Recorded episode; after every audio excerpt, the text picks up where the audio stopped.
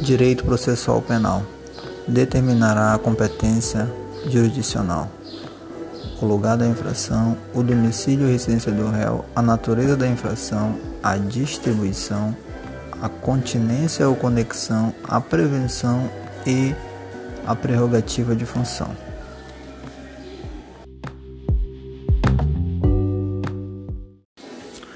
Direito processual penal